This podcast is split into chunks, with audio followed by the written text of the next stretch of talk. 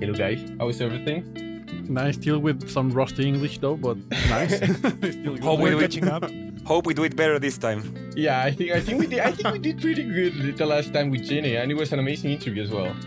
I agree. Yeah, let's let's tell that to every one of us. Like, yeah, to yeah. us. because we chopped everything that sounded bad. yeah, like at least no no no no no one of us said like este, you know. Este, I know, I know. But you know what? I'm very excited today. I'm very excited today because we have a, a guest and she has done amazing things with her career. And she has focused on empowering creators and artists through embracing technology and data. She has over 10 years of experience in the industry doing everything from being signed as an artist when she was just a kid to cultivating campaigns in press and marketing.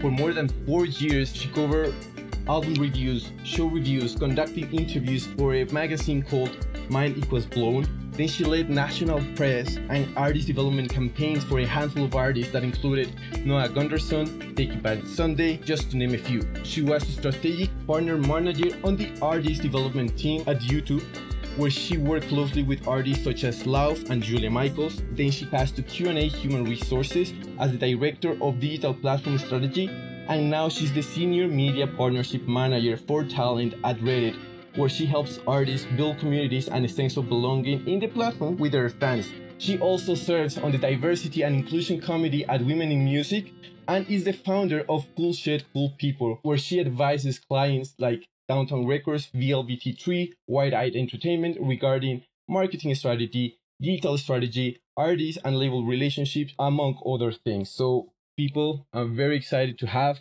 Maria Gironas. Thanks for having me, y'all. What a what an intro. I just feel like I got my LinkedIn read to me. I'm into it. You have a Welcome, Maria. dog. That's so cute. I oh was- yeah, I was- no, I'm so yeah. sorry. She was very needy, and I was like, I just got to put her on my lap, otherwise she'll start scratching or barking or something. I was about to say we we missed in the intro, and now we notice that she also has the cutest dog or one of the cutest dogs. Yeah. what- what's it- it- oh, is that Ramona? This is uh Rosie, but very close. Rosie, Yeah, yeah. yeah. Okay. That's Rosie. beautiful. This is the This is second. This is the second pet we have on the podcast. yes, the second one. Does she have an, an Instagram? She doesn't have an Instagram. It's Oh. funny. I just like work in social media, so like I was like everyone wanted one. Um, she has a hashtag, but I haven't used it in a few years. But if you go to my Instagram and go to her highlight, you will see the first day I got her to like today and stuff like that. We are, Yeah. we are huge pet lovers here. We, al- we already followed like a, a cut of an of a previous interview Yes, we had. yeah. So yeah. I love it. I love it. to start right now the the interview, Maria. Um, we wanted for you to talk a little bit to us about your job at Reddit, like because we noticed that one of your goals is to appeal like content creators to come to the platform and facilitate them to create content there. So we wanted like for you just to talk a little bit about this, like how is this achieved?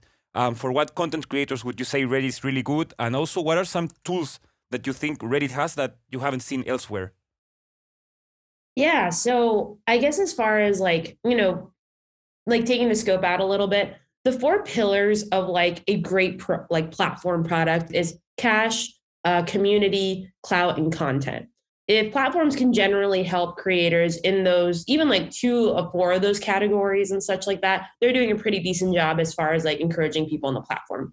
Right now, Reddit has community. It's one of the over 100 100,000 plus active communities in over 70 different countries with over millions of daily active users and such.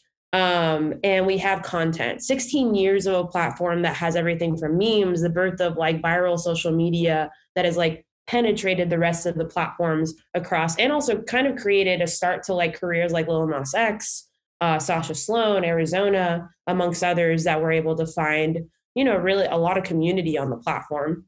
So as it relates to who like works really well on the platform people that lean into it. I think the biggest thing with reddit that makes it very unique is that it is a platform that isn't very like persona based like a lot of the platforms anonymous um, generally how you navigate it well is by being very being very adherent to the communities at hand. So like for example the rules in r slash music are very different than the rules in 2x chromosomes or r slash books or other different subreddits. And if you're mindful of the rules in those community, you can have a really fun time in there engaging in it. So my biggest like recommendation as far as creators that, you know, are looking to like lean into Reddit, if you're a creator that is constantly has that question, which a lot of them do, what am I going to make today? Like, what is my content for the day? Reddit is an amazing place to go to things like, Am I the asshole? And like, I don't know if you guys know that subreddit at all, but I'm happy to explain it a little bit too. Yeah, go for it. Go for it. Yes. I haven't. Okay. okay. Yeah. So there's a subreddit called r slash am I the asshole. And basically how that Reddit works, it's like people post like their moral queries. Like it'd be like, I am a 27 year old, broke up with my girlfriend because I hated her cat. And then like the story goes in the like the body of like, okay, I hated her cat because it kept attacking me and then it attacked my nephew and she didn't do anything about it. So am I the asshole for breaking up with her because of her cat? You know, and then in 18 hours, you are decided if you are indeed the asshole or not. And what I find a lot of um, creators do with that is they'll read the query and then discuss it as like a podcast or as a reaction. There's a really popular um, podcast called Two Hot Takes of girls that just read those like moral queries and they'll just like respond to them. And there's also r slash relationship advice. People ask relationship advice very openly of like, you know, anything from like sexual fluidity, being in a polyamorous relationship, like other things like that and it's just like another place to like find like content to be able to like respond to. I think like i said i think the biggest one of the biggest pillars of the four i mentioned is content. And a lot of the times creators are just like creating content every single day. And it's impossible to always have ideas or at least ideas that you're really excited about. So reddit's a really good place to mine for that content. Yeah and it amazes me like how people get to that content because it's not usually direct on, oh, I want to post about this release that I'm gonna do in next Friday. It's just yeah. they go around it and they do different and creative ways to actually do so. And one of it was the the story about Lil Nas X that you just mentioned it, that he was only asking for the name of the song of his song, Old Town Road. Hey, what's the song that says blah blah blah blah, which made people look for the song. It started like ranking up on Google and then like let people to stream the song. So what other creative and unique uses have you seen at Reddit so people can get inspired from? Yeah, I mean, there's a there's a subreddit called r slash leaks, I believe, and it's like literally like a lot of it's kind of controversial, you know, given like everything in the music industry. But some people and marketers actually like using it to be able to like leak music um, and see if they get like an early momentum before like releases, especially in like hip hop and R and B. That's a very like popular thing for that genre to like really like corner the market on. So that's a fun one.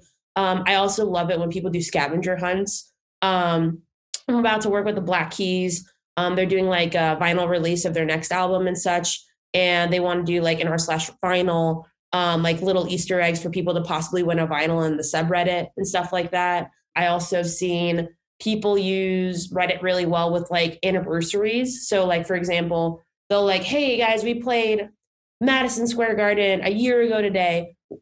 Like comment with your photos or comment with the memory you had from the concert. Then you see like things like, oh, I had my first kiss at that concert, or I, t- I met my wife at this concert, you know, stuff like that. So really just like finding these like really fun ways to engage the community um, in that. And then I think on the other spectrum of it, a lot of musicians do a really good job of participating in the community. Um, there's a streamer called Modern Drummer. He's known as the office drummer. So basically, he always dresses in a suit and drums covers on the site. So he'll just like take requests and he actually makes a living off Reddit now. He like put like a little Venmo that people will like request certain songs from him. And every month he's like, that's how he's paying his rent and stuff like that. So it's really cool to see like on the other end, like pure creator musicians like actually making a living on the platform it's crazy how they can monetize like that like in like in many innovative ways that 10 15 years ago that that was not even on the radar. Crazy. Totally. Totally. Yeah i think um there's so many different sites like venmo cash app there's buy me a coffee patreon. As far as like different monetization structures that work really well for creators i think the tricky thing is for us for example is like we don't have monetization straight up on the platform like a youtube for example and obviously it came from there so very familiar with that product and but it's something we're working towards and something we're trying to make more efficient but it's really cool to see. I think that's also just the nature and the beauty of reddit. Like they like create their own bots. Like there is a redditor that created uh, there's a website called reddit reviews and you put in the name of the product it'll tell you the aggregated reviews and sentiment on reddit. And that's just something they made like some not something we did at all. And there's someone there's a tool a bot called automod uh, for a subreddits that a like a community member created. Like no one on our team did that. We've helped make it better and stuff, but it was started completely by um, users. So it's it's just like a really amazing to see the users really care enough about the platform to like want to like invest in it. That's great, Maria. Sorry, sorry. I just uh I just wanted to bring something that you said in an interview that I thought was really cool. That the best thing about working in Google, just bringing that experience a little here, it was that learning how to work at Google. That was like one of the best things you learn about it. So Yeah. I wonder if you could share with us uh, what were the key learnings for you as a professional nowadays that you apply in your working method at Reddit or other side hustles thanks to that experience. We know Google is like a very unique uh, business model and the way it works inside it's very interesting. Yeah, I mean, um, I think Google is like the Harvard of companies. Like it is, it is everything you think it is. Like there's food always like six feet away from you. There is, you get like crazy bonus structures, money just for doing your job. Like we get like spot bonuses and stuff like that too over there. Um, I think the biggest things I've learned from that though, um, working at Google, you learn a lot about like modern corporate structures like everything is based on a lot of like the foundation that google created like okrs and kpis and if you don't know what necessarily what those things are objective key results and kpis key performance indexes and basically any work that you do is dependent on what the output is. Whereas like in the music industry i think it's pretty unique in that sometimes people just won't say something is good because it didn't feel good. Like literally it could be triple the sales numbers, triple the things. And I think sometimes there's like a little bit of a lack of data to prove like sentiment. Whereas Google, there's literally none of that. We do heavy research. Um, you are constantly put at a bar of like you have to accomplish this by the end of the quarter. You should be 50% by the end by the middle of the quarter. So you're just like kind of working towards your way there. So it makes like a very highly efficient system. Um, I think there's I think the if I had to narrow it down to like probably three things I've learned at Google. One, making highly efficient systems. Um, it's so important to create systems that enable you to make uh, to optimize your workflow. Everything from like learning about different column structures, work back plans, go to market strategies, um, learning how to manage OKRs and KPIs, and figuring out like how you set those for yourself and your team. Also, making sure to like keep in mind progress and communicating that to your leadership. Like that's a big thing that I think a lot of people don't really do very much very well um, not to their fault. It's just like a learned skill. It's like being able to like say, hey, this is where I'm at with this. This is my blocker, or this is where it's going well or not going well. Can you help me with this blocker or help me move through that?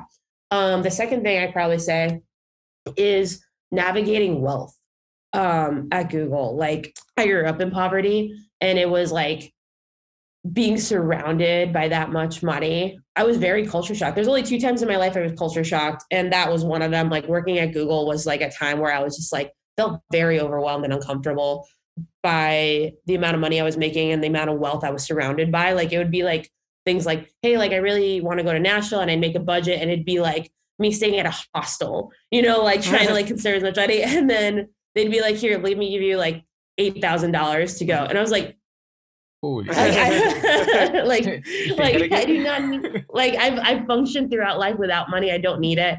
And so I think it was it's I've kind of learned this balance of like, you know, knowing having the skill to know where I put my fork, you know, which one I need to use in order, and also still ordering from McDonald's because I will always love it. You know what I'm saying? And uh, I think lastly, um, working at Google is a true exercise in understanding what you want out of your life. I think Google is an amazing company that offers you it's not um it's it's a work to live, not a live to work, meaning like music industry is a live to work. Like you generally enter that industry like knowing that you're not probably going to pay it very much. Um you love the benefits of the events, being in music, like creating these amazing campaigns. Google, like you could have very much like an 11 to 2 job or a 9 to 5 and never like see these people or talk to them after the fact. Respectfully of course because they're all amazing and beautiful and wonderful but i definitely was shocked at like the possibility of what um, a balanced work life could be but i also was like really struck by my own needs and values. Like i didn't like working 11 to 2 i wanted to like do more and it was really hard at that company to do more because it's very um individual contributor model. So basically in a business how google has optimized to be able to scale their businesses is making hiring people for very particular roles. It's very rare that you put on many hats at that company um, and people that say that absolutely do not have many hats. You're doing one hat and you're wearing that hat through the entire time and you're just like adding projects. Um, but uh, you you are have to stay in this role and this is the role you do unless you're given anything else from your manager not even like stuff you procure yourself and i i know people that would like that like being able to like navigate your career journey like being given to you that's awesome but being you know navigating that space where you're trying to i don't know like figuring out if you're really want that like i i wanted to be able to do a lot of more guerrilla shit and stuff in my career. And I knew I couldn't do that at Google. So that was a big reason why I left. It just taught me a lot of that. That's that's amazing, Marianne. Like I want to actually link what you just said at the end, because like doing what you want, what you like, and we saw like when we did our research for the for this episode and everything, we we saw the big passion you have working with communities, with marginalized communities, and in, in general with communities. Reddit as an example, of course. Um, and a key thing of communities uh, is this sense of belonging that they have to have in order to work. So for us, totally. it has been really like difficult to like um, understand how how do you think communities manage to like make every member like bring this sense of belonging. You know, because at the end, that's yeah. what makes a strong community. Yeah, totally. I mean, I think in the end, uh, uh, I think Reddit's like philosophy is bringing community belonging to everyone in the world, right? Um, I, and I think what made Reddit so good at that is two things. One, the anonymity, mm. like being able to literally say your like darkest feelings or your like highest highs and lowest lows without feeling the pressure of like, I don't know, like being compared to like society's like norms of insert whatever, beauty, um, sex, like ethnicity and stuff like that. And just like being yourself with just your thoughts, like what a concept, you know? And the second, I think creating a culture of like rules and basically like for that one in particular, like I mentioned, every subreddit has particular rules on the sidebar that you have to adhere to them. Like, yeah, exactly. Like even the moderators, like they're like sometimes uh, what's funny too is like new moderators that join a certain subreddit, they get like hand slapped because they're like, no, this is like the rules. This is like we're not veering from the rules, and they will like vote by committee if they want to change a rule. So it can't just be something like someone's like, we're changing it now, we're changing it now, okay. you know, stuff like that. And um, so I think that's what makes Reddit really special is just being able to like be 100% yourself on the platform without feeling the pressure of like societal norms. And then not to mention knowing that like where the lanes you can really like navigate very well. I had one subreddit that always like hits home. It's called um coming out, r slash coming out. And I think it's like either coming out story or coming out, something like that. But it's literally like, you know, LGBTQIA community like saying their coming out story. And some of the stories heartbreaking, like talking about like families that completely like kick them out and now they're homeless to wholly accepted and they're like just got married with the partner that they were like announcing themselves with. And like you just can't be that honest on certain parts of the internet without a you know i don't know just like pe- people like bullying you in some capacity yeah. or be um i don't know just like afraid of your family seeing it too you know? And that that makes it a really beautiful space as far as reddit goes. Just want to add that i think it's it's crazy like listening to you like how a community works in reddit how you can like extrapolate that to like real life quote unquote like where you need certain rules leaders moderators everyone votes. It's, it's super cool i feel like the fact that like the rules that make a good community on, on Reddit on the internet, you can extrapolate them to like real life. Just wanted to add that. I think it's it's it's amazing. I love that. Yeah, and I think you know, um, there's obviously with the kind of the impending Web three like world's coming. I think um, this is my like personal opinion on it, but I think decentralization is such a Western philosophy. Like, like the idea is like, oh, we can like decentralize the world, and I was like, you don't understand. Like, for example, Bolivia is a 70% indigenous country. Um, like we have natives that would know running water or electricity more than we have like a population that has that, but like by choice, of course. So you trying to explain like my uncle that's a goat farmer about decentralization is not going to solve his crisis of like the you know corrupt like government of bolivia mm. you know but i think there are ways to get there but i think in the vein of like organized structures and rules and societal like things that reddit has been able to like enable communities for the best. I think it's a really strong foundation of what it looks like to have like a more beautiful society. Practicing anonymity practicing voting systems based on like you know self uh like leaders that aren't like looking to be like you know the mayor of this subreddit. They're just simply looking to make like a better safer space for everyone and i think i don't know i just like i get really excited about like web3 and stuff but i'm more excited about the little things we can do now without the need for nfts or crypto and such That's so cool. And creating that little safe space, uh, the sense of belonging, for me are like very key things that make Reddit such a unique tool. Another thing that is important, yeah, and I've seen in these communities is the the sense of caring and altruism that there is because not necessarily you by helping other to reach their goals or their dreams you are getting farther away from your goals or your dreams right that's something amazing that that community that kind of community achieves yeah yeah i mean um I, I think I like swore off platforms after my time at YouTube, but I'm really grateful that I accepted the job here at Reddit because it's reminded me like, oh yeah, there's a lot of power and a lot of good people wanting to do some really lovely things. I think of like Wall Street Bets. I think of like Random Acts of Kindness subreddit. I think of there's this really cool story of this woman who her son is like a sneakerhead, and there's a r slash sneakerheads community, and she posted. Sorry, my dog is Mhm. sad. Oh. Okay. Um, she uh but uh there's a post uh she like she didn't really know like how to navigate Reddit, but she posted an r slash sneakerhead community, which is the community of like people that like you know know Jordan's one through 23. Like they're like very proficient on the matter. Um, she just posted, Hey, like my eight year old son really likes sneakers and I have no idea what to do. And so you see this like flood of comments of like, here's what you get him. Here's the deal you can get. I can even give you these free ones for him. And it's just like beautiful. Like these like very human acts, very humane acts and of pure kindness is like what I live for on the platform, truly. I love how like you've mentioned several examples of communities, and I feel that every community is different, like by itself. It's like it's like forming and it's- building itself, and it's so interesting because that I feel like that is also something that attracts artists in a way that they also want to build their own communities. In a way that Yeah. I want my community to be like supporting me and kind to each other, and they're always looking for new places, new platforms where they can interact with them. For like, like social media, we have seen this happening like on Instagram, TikTok, YouTube, Reddit. So, but but I uh, but at the same time, some artists are a little bit uh, resistant, hesitant when they when there's like a new platform coming. Yeah. Yeah. So, and you and your role and your experience, how is this conversation with artists or their teams in order for them to kind of like, hey, you can try this, you know, like there's no need for you to be scared or like how how is this conversation?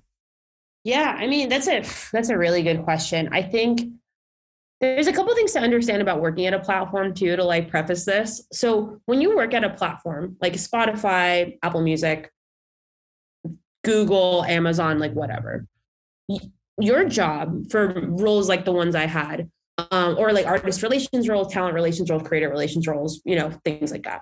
Your job is to sell and you're not selling like cars and you're not selling financially and stuff like that. You are selling like, we need you to use this product before the end of the quarter at a certain amount of time. The role is to accomplish like a certain amount of downloads, a certain amount of like product adoptions, you know, insert whatever. So oftentimes when you're talking to these like talent relations, creator relations people, they are trying to sell you something. And I think what has happened as a result of that is you get a lot of selling of products that you just have to do because you want to get to another place. I think about uh, Spotify, for example. Right now, they're pushing a product called Blend. Uh, Blend is like a they they have a they had a similar tool, but it's like a collaborative playlist tool. But you now you can do it up to ten people and stuff.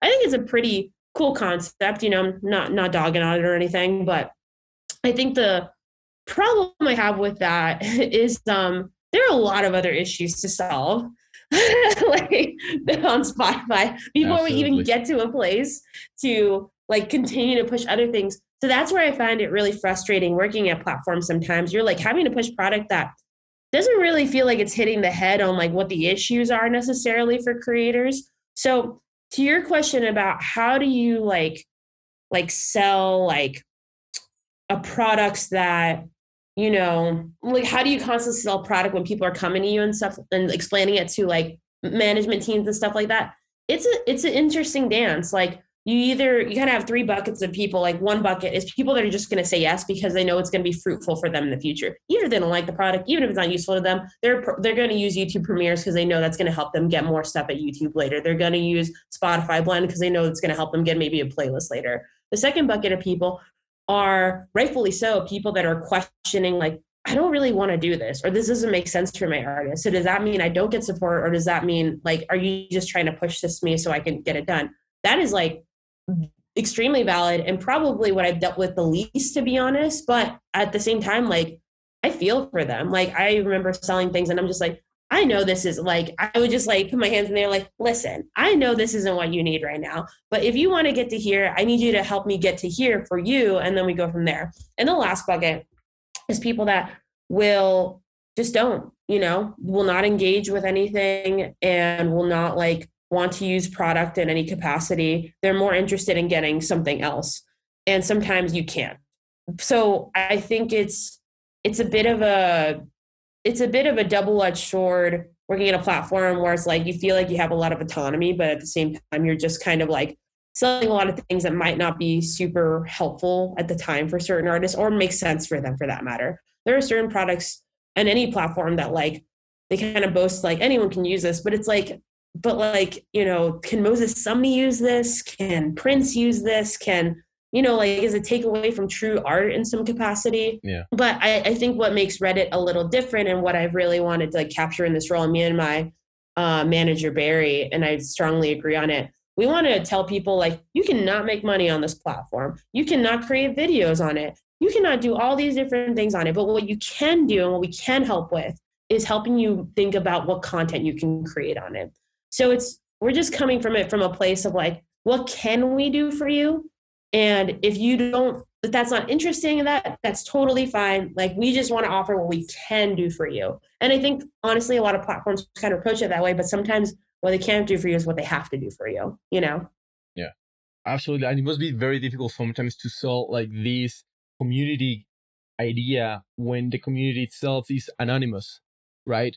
You, you cannot have data of each of the members of that community and that's something that labels managers want because it's, it's something very relevant for them it's something re- very relevant for the career of their artist totally and i think what's funny too is like people can have all like record labels and stuff can have all the data in the world but they don't actually use it for the most part like i think there's there's these amazing tools like Chartmetric and um, uh, there's another sound something. I'm forgetting the name of sound. Yeah, yeah. Thank you. Um, and uh, there's, I mean, there's a lot of really cool products that are doing like stuff into like the digital space. I find that you know, like labels get very excited about something in a moment and they'll like hang on to that you know, it's kind of like when you watch a new TV show and you're just like telling everyone about it. You like fucking love it. You're like, you should watch this show. You should watch this show. Labels do the same thing. So, like, for example, uh, there's a label I've been working with that they're like, oh, we really had to push pre saves. Like, and it just like the, the attention of that just came, it's coming so, it's coming with a different energy.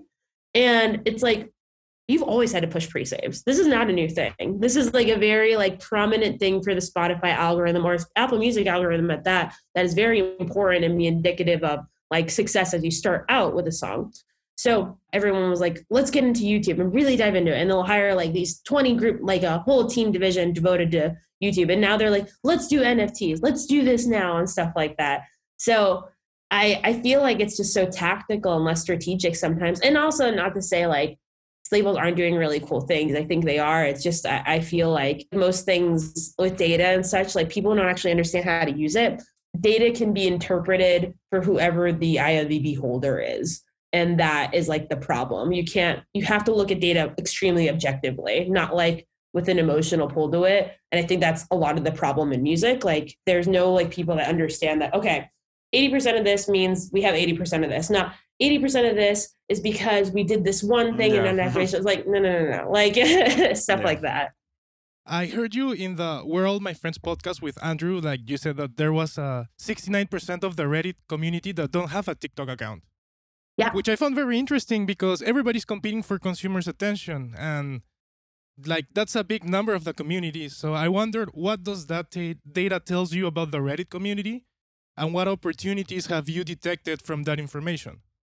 Yeah, and actually, uh, we just updated that stat too, which is fun. So it's 58% now. So 58% of Redditors uh, do not have a TikTok account.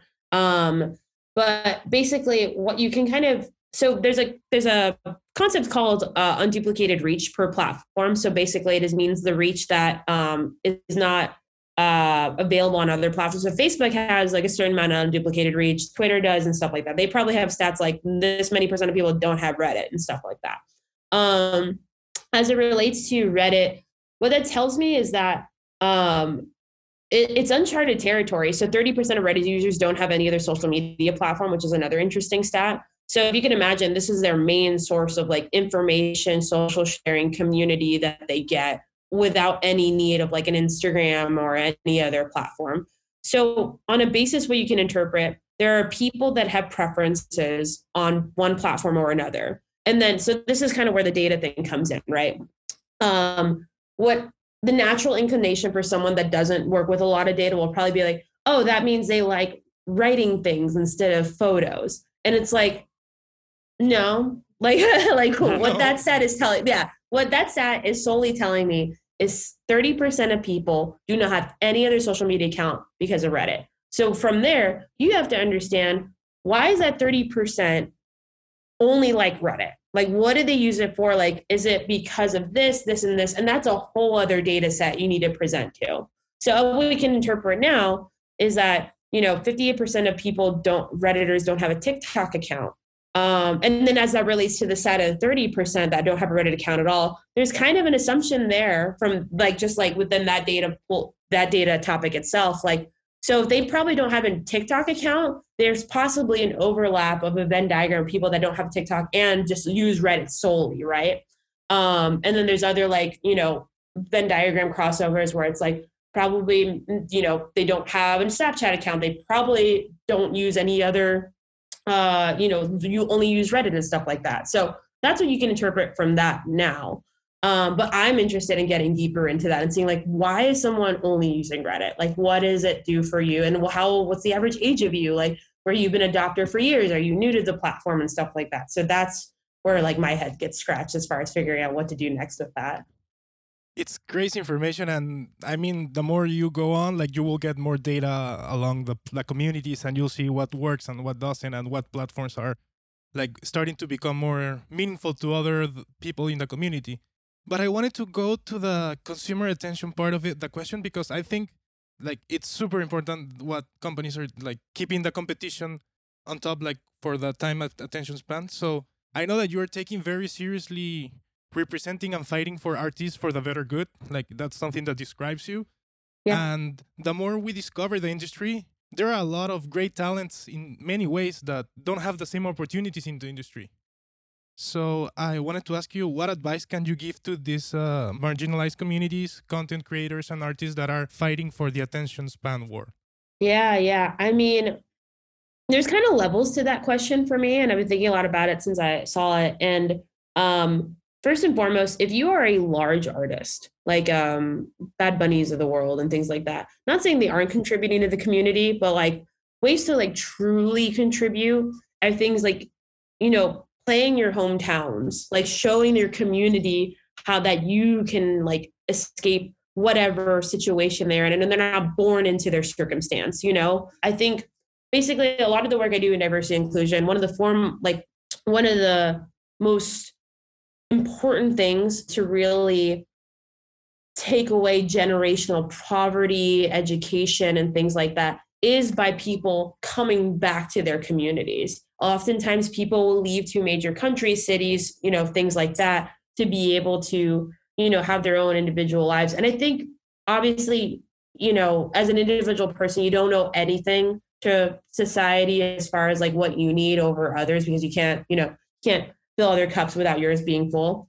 But I think as it relates to like truly changing our communities, you have to come back to it. You have to provide education. You have to like be there, answer questions, provide resources and such like that. And honestly, at the end of it, if people don't accept it, that's a whole other thing.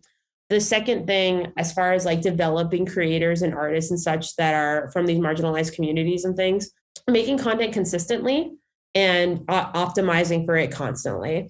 To the point about data we've made earlier and such, like if you're seeing, if you're making a video a day and you're finding that every time you do a dance video, it works way better than everything else. So to optimize, you can't keep doing the thing that's not working as well, over index on the thing that's working well and continue from there. So just continuing to like optimize for those type of like those stats you notice, those trends you notice, and stuff like that. There's a, a girl Latin girl group I work with called Angel Twenty Two, and they made like a whole like spreadsheet of their TikToks of like showing like okay this is the one that works these are the ones that work best we're going to do more of these and then we're going to try to do this to develop it more because it seems like it's going but uh, going like right there with us too. So it's like it's it's possible to like do those kind of spreadsheets and take that kind of initiative. The last thing is be a business person you know like think about how you know I, I think there's two things with that. Uh, there's this like interview with Ed Sheeran I always really like to reference because it's like really like changed the way I looked at things. But basically, he was running late to a BBC interview or something like that, and the interviewer was like being really cheeky and was like, "Oh, like how's the job going?" And he's coming from the studio. He's like, "That wasn't the job. This is the job. Me talking mm-hmm. to you is the job." And I always like that sentiment because I think that's it. Like social media or marketing and such, that is the nine to five. That is the part that you just have to do for a couple hours a day in order to get to do the thing you want to do. And if you treat that like the job, like you the suit that you got to wear for a few hours in order to do the thing, and then you get to go do whatever you want, like I think that mindset will change your life. Like if you are trying to make social media a fun thing uh, and you don't like it, or if you're trying to make press a fun thing and you don't like it, you will just continue to resent it if you're not being honest with yourself. So, figuring out if it brings you joy, if it doesn't bring you joy, and if it doesn't bring you joy, making it a thing that are like, gotta do this to get out of it and then do that. And that is a business mindset to me. Like, you have to do these things that can make you feel a lot of friction um, to get to a place where you're just like getting a summit high from the, you know, from the mountain you just climb from it. So, things like that to think about as far as a developing creator, really. Absolutely. And you know, one of the things that I was thinking about while you was, were saying that is that we're so caught up in the job, like the release, the music, the marketing campaign, whatnot, that we do not realize that in our communities, talking about something completely off, like off related, like something that we actually feel passionate about it, still, and, and me, for instance, as an artist, and talking about these sort of things that I feel very passionate about with other people that are my fans and actually share the values that I have, it will eventually add value to my career as an artist, my career as a person. And it will eventually, or maybe not, talk about the release. But that is not the idea. It's the things that I'm building here with them. That is another kind of another phase, another dimension to my career.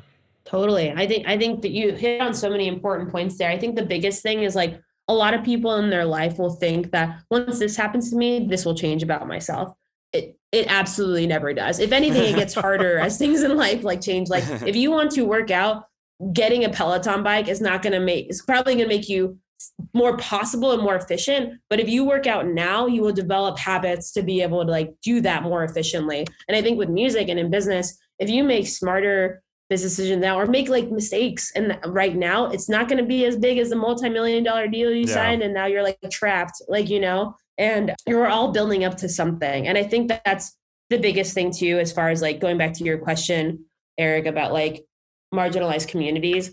I think um one of the things i realized when i got the job at google i felt like that was my peak. I was like 24 23 years old and I was like, this is the shit they make like movies about people that look like me for. Mm-hmm. You know what I'm saying? Like they're like, oh, like this is my Coach Carter. Like, you know what I'm saying? Like, and like people fucking love, like, you know, people love making sob stories about like people of color and stuff. And I think a lot of that's really beautiful. Like, I get it. Like, they're trying to like show that you can tr- achieve like certain, these amazing like milestones that change your life from what the situation you're in but that's not the end of the story, you know? Like I realized working at Google that I didn't want to work there. And how crazy of a thought of like a young Maria with my parents, you know, immigrated to this country would have been like, I don't want to work at Google anymore, you know? Yeah. But that's the it. Like it's not the end of your story. And it's not like it's not the thing that defines you. You continue to define your career. It is a non-linear thing. If you one day wanted to go sell ice cream, be the fucking best ice cream salesman. If you want to be the CEO of a label, you can do that too. It's all about these tiny decisions and these moments in your life that you realize, do I want this or do I not? And working towards the things you want and working away from the things you don't, you know? Absolutely, absolutely. And one of the things is that that you just said is like finding that purpose, finding that value. Is like always finding that thing that motivates you. And one of the things I, I cut from the, the podcast that you were interviewed in, in Where Are All My Friends, which is amazing podcast. Go and I am plugging it right now because it was a very cool conversation that you guys had. So mm. I heard that you I like investing in business only led by LGBTQI plus owners uh, so mar- so a marginal uh, BIPOC and LGBT, but yeah, correct. Yeah. So uh, I like the the perspective of giving back and educating and enact real change in those parts that you see in the community or the business or the industry that aren't actually working. So I guess my question is like, what would be your advice to people that not only want to give back but want also to start investing in projects that they see potential and the values are aligned to them? Totally. Um, as far as giving back, I think a lot of the mistake like our our community makes is like, oh, you can donate money to this charity and then it'll help the homeless and poverty. And I think a lot of those organizations do generally a solid job of like bringing back. But like to create real change is for people to touch you. Like it is for people to see you and understand that you are still uh, you could be having like 10 yachts but you are still like a person that understands where they came from and such and able to like truly speak to your own community and I think as far as like, and I think I will also say another problem with that too is like, you know, growing up, uh, I've had to whiten myself throughout my life, you know, just to like occupy a lot of white space more comfortably. Like I would stop saying like, I would stop saying hedonus and I would say coronas when I would try to like get people to pronounce my last name. And then when I tell them to spell it, they're like, it's not with an H. And I was like, no, it's not with a fucking H. It's with a, it's like, with a G, but sounds different. Yes. Exactly. Exactly. Like, give me like, give me 10 seconds of your time to like evaluate what you're hearing right now, you know? But I've had to whiten myself a lot. So I understand this like dichotomy of like you trying to come out of a certain situation and adjusting through like what society has enabled you to like make it easier for other people and not yourself. But once you realize like what you're doing, you are whitening yourself to a point where you can't see the color of your skin, you know?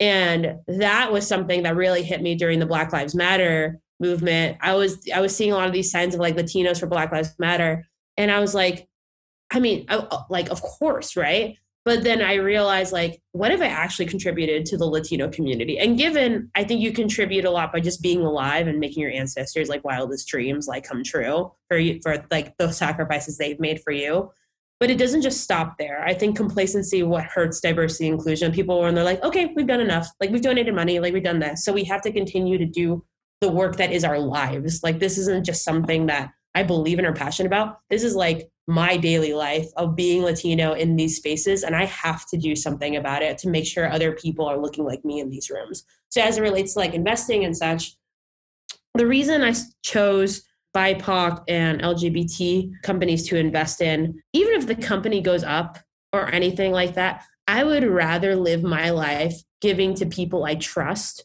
and seeing spaces being entered in a way with all the mistakes that may be may happen with it than like just investing into a company that you know has all of the fruit possible and way more of the odds with them you know like I, I think that's been what's interesting to me about investing. Like there's a couple companies I invested in that didn't turn out well, but we're getting closer to more people looking like us and other members of our peer groups in the black community, Asian community, LGBT, trans, and queer.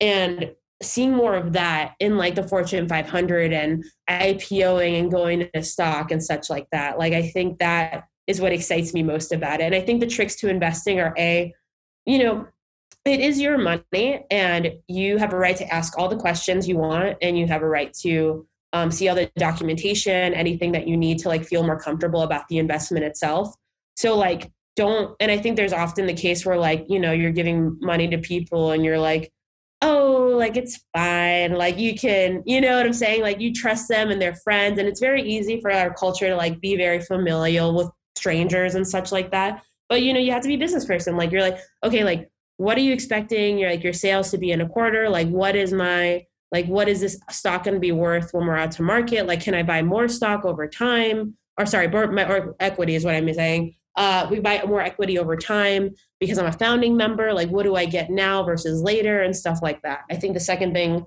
as far as like investing and such goes is like do uh, a lot of research into the peer group they have like if they have other companies that have invested in them you know seeing like that company also invested in uber you know like that's a very good indicative thing i'm like okay you know they're doing a lot of stuff there like that means there's something here that's really interesting to me lastly it's seeing if you can actually help to be a proper investor and how you make real change in that field let alone like look really good for being referred to other investments is if you can actually like give like help and like ways of like advice connections other interests and stuff. And if you don't have a lot of that right now i think being able to invest financially is a good is a really great start. And then from there like being with the business and like hand holding them through certain like pro- like processes and milestones can really speak volumes to like your work and also can even get you jobs through it like i've had a few friends that um I had a friend of mine, uh, there's a company called RapChat that I really love. One of the CEOs and founders is Seth Miller.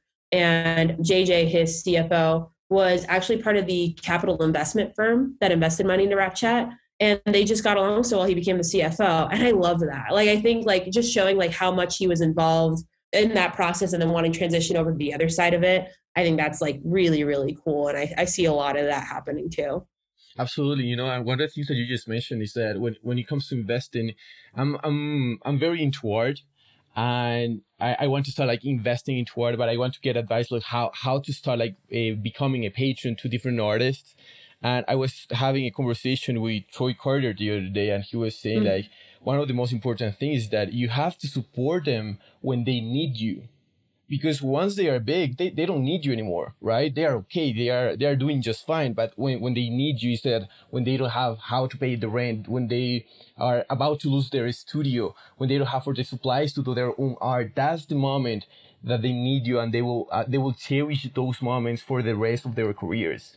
Totally totally. I think um yeah i mean i, I think troy's totally right. And i think the the thing to be conscious of too though is like sometimes those artists aren't getting things not because it's like they're shit out of luck. It's just sometimes they're making bad decisions. So being very conscious and once again doing the research like understanding why or why this isn't happening. I've definitely invested in artists that i was like i love the music. I love them as people and stuff like that.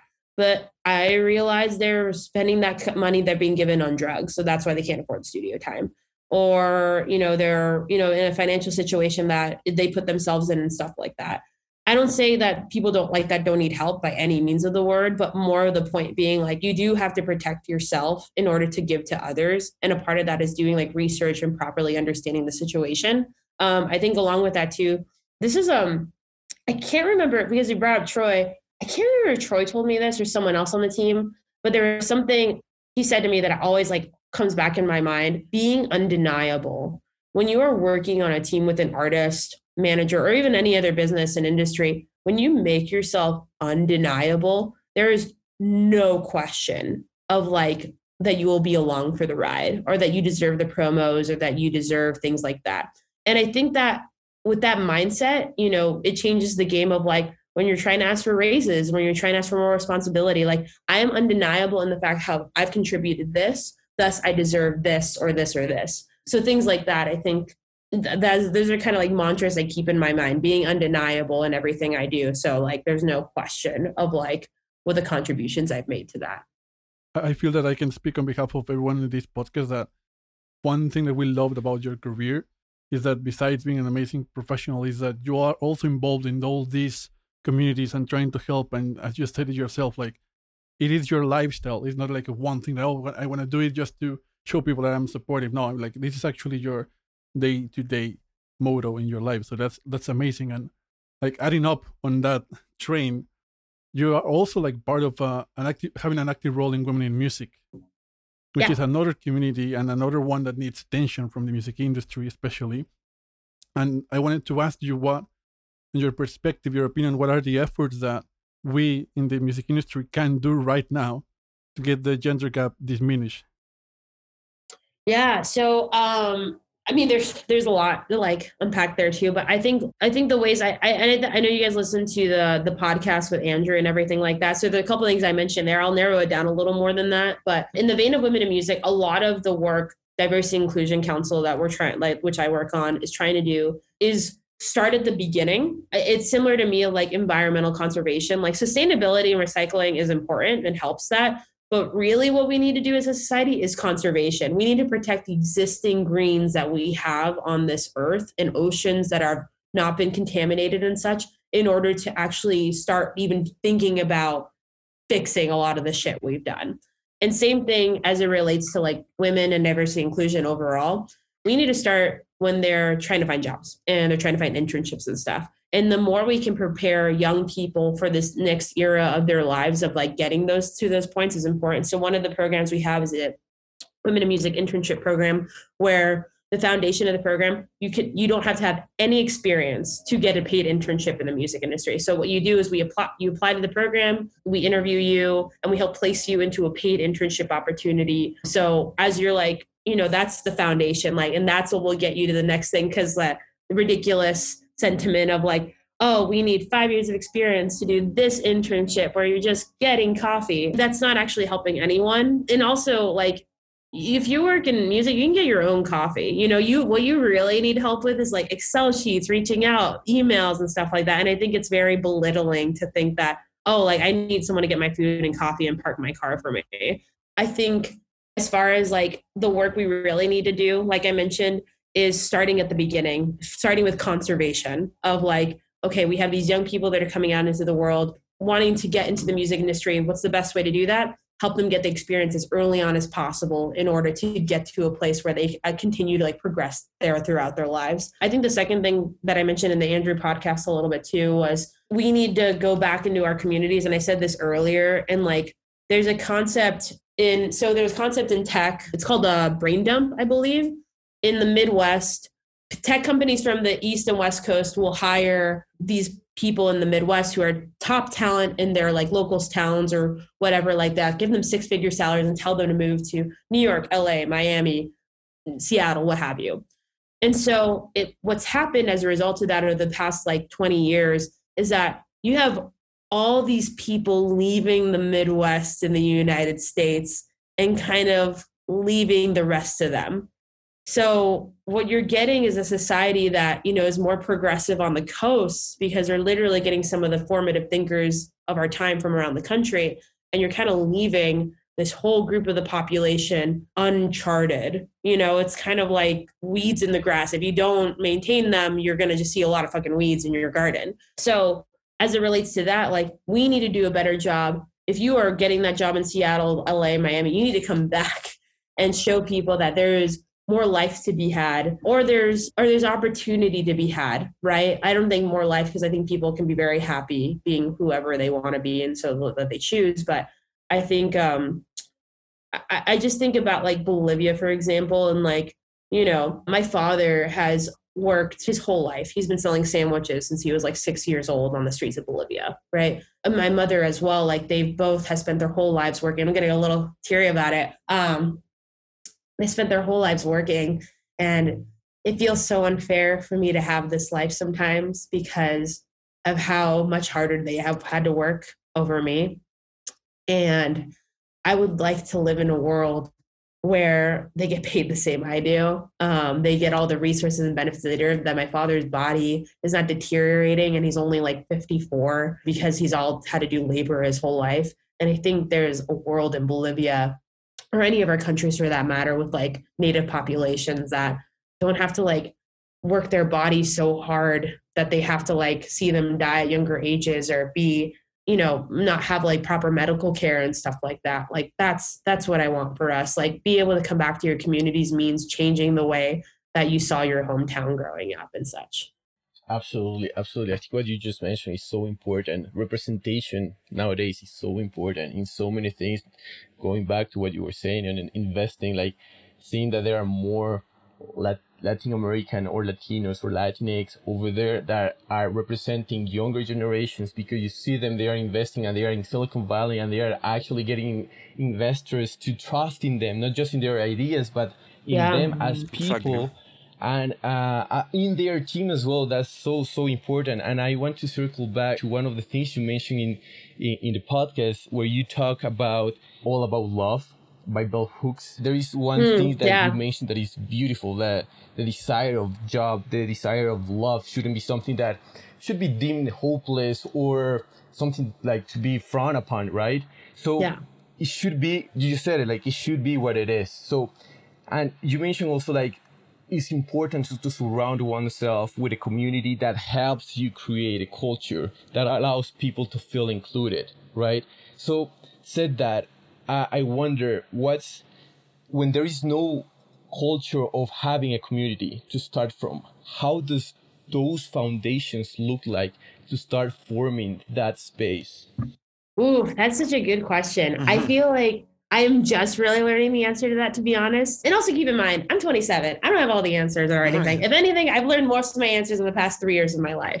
But I think I, I feel like personally, I've had to go through a lot of for friendships and relationships in my life in order to realize like what I really needed. And also, I think too, like I wouldn't say maybe through sounds too negative, but just because something doesn't last forever doesn't mean it wasn't great, you know? And I think I I think in order to create a foundation of people in your life that will like build you up and support you, you man, how do I explain this? Um I think that oftentimes we think certain things are going to give us answers but honestly you become so much self self-aware as you get older as an adult everything from like preferences of food to things you like to go to things you like to do and those things change over time and i think people are the same i think when i was younger i probably liked hanging out with more people that loved watching hannah montana and that was basically my main preference of like friends. As i've gotten older i like people that have um are active in the political community that aren't afraid to talk about like hard issues that would allow me the space to be able to speak more to like emotional things that are going on in my life and understand it or even are just like understanding of it you know? I feel like for me as i got older i need to i need to be with more people of color i have a lot of like personal trouble like it- it's hard to explain to a white person sometimes what i'm going through and it's exhausting frankly but there are some people in my life that are amazing and very understanding. So i guess to get to the foundation part of this you're going to change in your life the people that you need around you and that's okay. And honestly if you're not losing friends you're not growing at all and sometimes those things aren't clean breaks and stuff but it's all in the benefit of trying to find your tribe of people that will help nurture you in a way. And i think the tricky thing is i will say that like becoming self-aware is you you have that with time. Like you could be an old soul when you're like a kid and stuff and i very much was like and a lot of people would tell me that i didn't know anything. I really didn't. And i used to see people say like you don't know anything. I was like you're wrong. But i i've come to realize how some of the like silly decisions i made when i was a kid and stuff like that but how that like made me a person. So i think if you're looking to form your tribe if you will look at your peers. Don't look at the people up here. The earlier you can switch your mind on that like i think oftentimes in, when i was a when i was growing up i was like i just wanted to be friends with like the leaders the managers and stuff like that and i would be so less interested in the people next to me. But the sooner you realize how unimportant they are like like the sooner you will like find success is because like i like all of my friends are my peers now. I remember this like hungering so bad to like be friends with like the managers and like the heads and stuff like that. But i i realized there wasn't any fruit to bear from there uh, or if they were you know interested in like mentoring me that can only come so far. Like you can't talk to them all the time about all these issues in your life and you kind of want people in your life that you could talk to about anything you know? Or people that can you have people that you can talk to everything about people you can talk to about certain things. I think you need the balance of both. That's the other thing too i would say. Realizing that people can't fulfill your every need and desire So like I have friends that I play soccer with and I have friends who fucking hate soccer, but they're not the people I go ask to play soccer, you know? And I think honestly the last thing I'd probably say to this is just like if you're lucky enough to have an amazing family and friends that you grew up with, primos and primas or however, you know, definitely preserve that as much as you can. And if you're not so lucky, you know, your chosen family, whoever you have chosen to like surround you with, take care of that extremely. I can't tell you how many times I've like, you know, I grew up a little bit of like, uh, I grew up a little bit like averse to my parents just naturally, you know, being a first generation kid, just wanting like not to like you know, just be a little rebel and stuff. And I'm grateful for the past few years to say like I had the best relationship with my parents I've ever had because I've just understood it more. And I've also just taken care of it, just being a better daughter, uh, better sister, and can really just change your life because then you just don't have any insecurity on like, am I a good kid? Am I a bad kid? Am I a good sister? Am I a bad sister? Are You're just trying to do better. You're already doing more than most, truly. That's amazing. Oh, Maria, I'm so sad. I'm so sad because the conversation has come to an end, you know, and and you just opened so many doors that we can go yeah. like, right into, right into. But Maria, like, thank you so much for sharing with us, getting real with us, sharing your experience or your knowledge with us. It's, it was beautiful. I think you left a lot of jewels for people to learn, not just in their careers, but in their personal lives as well. So thank you for coming. Yes. Oh my God, absolutely. my pleasure. You have such great questions. I appreciate all the research and honestly, just lovely to just speak with fellow brethren. So thank you. No, thank you. Uh, so, round of applause. It was amazing. Maria, one, do you want to leave one last message? Your social media, where people can find you? I don't know. Sure, sure. Um, my so my social media is Maria Gironas. So it's G I R O N A S. Mm-hmm. uh, but you can find me anywhere there. Uh, I work at Reddit, so feel free to hit me up with any Reddit stuff. Um, and I also do a lot of consulting on the side, so feel free to hit me up with any questions on music industry and such. So happy to help. Thank you so much, Maria. Thank, Thank you, so much. much. And guys, we'll see you next week uh, with another great interview. Maria, again, big hugs, big kisses. Yes. Take care. Have a great day. Thank you so much. Bye bye. Bye. Hey, muchas gracias por escucharnos y no olvides de seguirnos en Spotify, Apple Music, Pandora o la plataforma digital que sea de tu preferencia. Si te gustó el podcast, no olvides recomendarnos a tu grupo de amigos o colegas, ya que esa es la mejor manera de que sigamos creciendo la comunidad. También nos puedes encontrar en Instagram, Facebook y YouTube como 8000 kilómetros podcast. Cualquier comentario, duda o sugerencia es más que bienvenida y nos vemos en el siguiente episodio.